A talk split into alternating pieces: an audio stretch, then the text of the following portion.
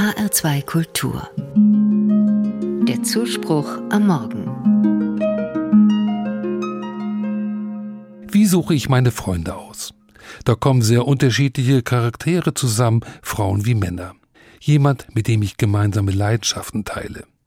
Menschen, mit denen ich gerne etwas unternehme. Solche, die immer zu mir halten, mit denen ich meine Sorgen teile.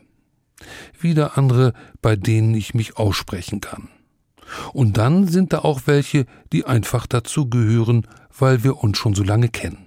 Ich weiß noch nicht einmal, ob ich mir alle bewusst ausgesucht habe oder ob die Bekanntschaften eher zufällig kamen.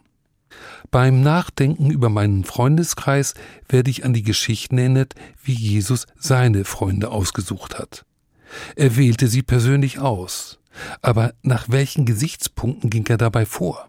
Zwölf sollten es unbedingt sein. Das entsprach der Zahl der Stämme Israels, deren Namen wahrscheinlich die meisten Juden sofort aufzählen könnten. Aber wie hießen sie eigentlich? Was waren das für Menschen und warum wurden gerade sie zu seinen Freunden? Zum größeren Kreis der Jünger gehörten übrigens auch Frauen.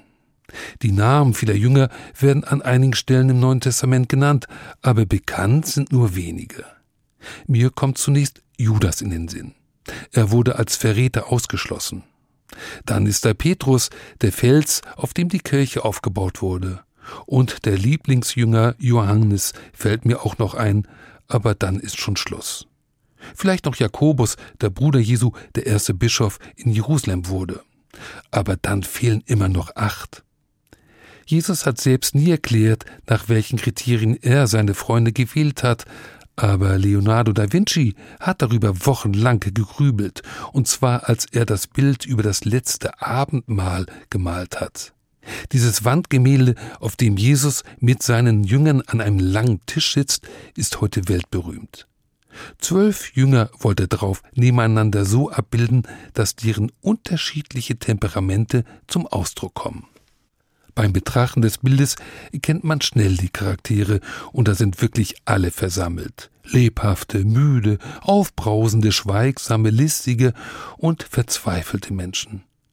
Es ist ein bisschen so wie in meinem Freundeskreis.